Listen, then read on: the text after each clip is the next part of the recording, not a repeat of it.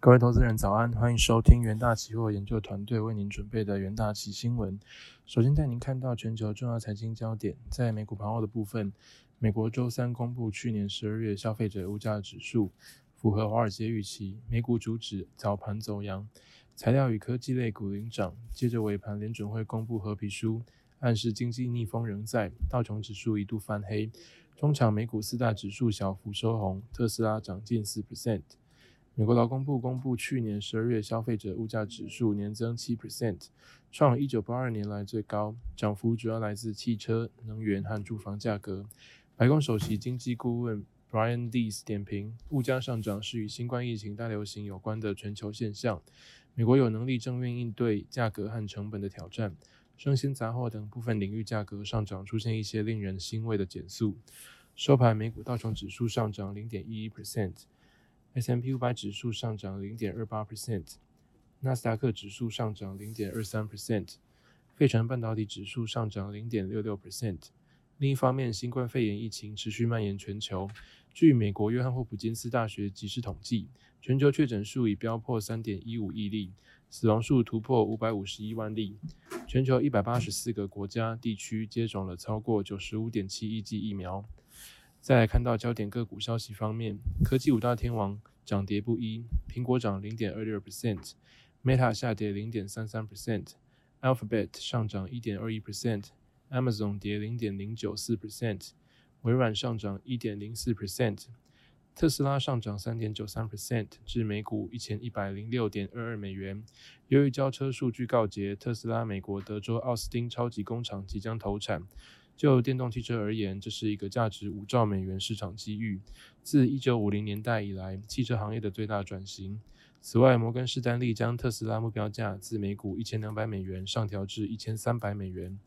微软收红一点零四 percent 至每股三百一十八点二七美元。苹果小涨零点二六 percent 至每股一百七十五点五三美元。微软周三证实聘请苹果资深晶片设计师 Mike Filippo，以研发自家伺服器晶片。接着带您看到纽约汇市，美元兑一篮子货币周三重贬零点七 percent，关破九十五，触及两个月低点。原因是美国十二月消费者物价指数涨幅在市场意料中，没有给联准会货币政策新的刺激。纽约尾盘追踪美元对六种主要货币走势的 IC 美元指数下跌零点七 percent，稍早曾一度跌至九十四点九零三，是去年十一月十一日以来最低。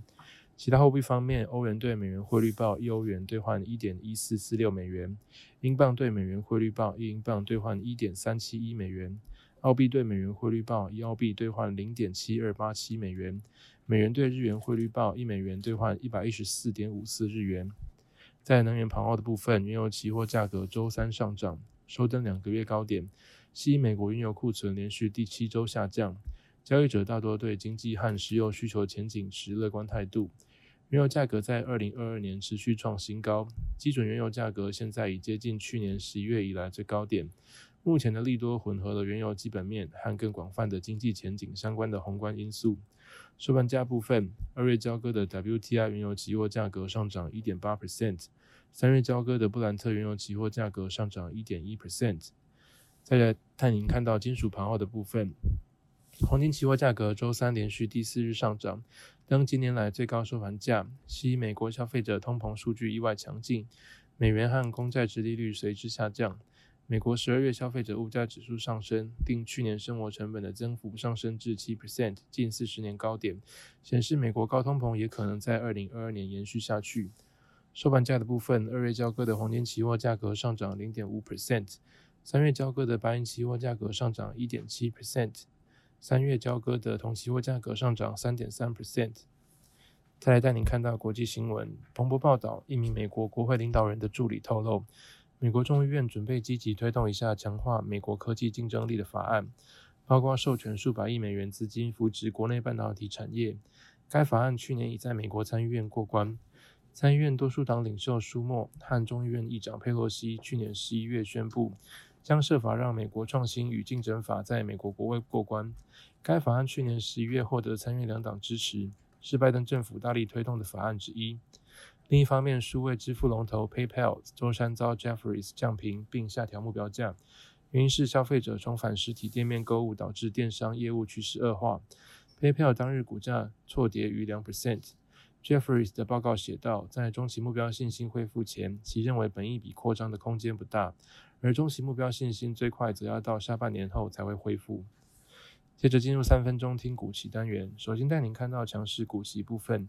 台积电期货呈高档震荡格局。本周四，晶圆代工龙头台积电将举行二零二一年第四季的法说会，公布二零二一年第四季及全年营收。目前，台积电五纳米制程获得多组高效能运算客户青睐，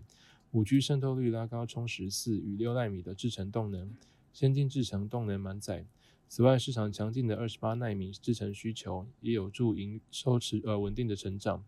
元大奇研究团队认为，台积电辖高产能利用率、定价优势、营收获利动能，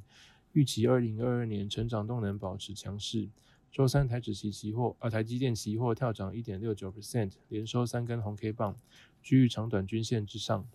而在弱势股基方面，联电期货跌破长短均线走弱。周二外资大量买卖超联电，认为虽然晶圆代工前景仍旧看好，但随着多家竞争对手。包括格罗方德、中芯国际相继宣布增加资本支出，竞争持续的加剧，最终可能供过于求。因此，欧系外资认为联电上涨空间有限，将联电投资平等由买进下调为中立。元大旗研究的团队认为，周三联电期货小幅下跌零点一六 percent，连吞两根黑 K 棒于长短均线之下。市场对于晶圆代工产业二零二二年下半年供过于求的担忧未除，呈现弱势整理格局。好的，那么以上就是今天的重点新闻内容，谢谢各位收听，我们明天的元大旗新闻再见，拜拜。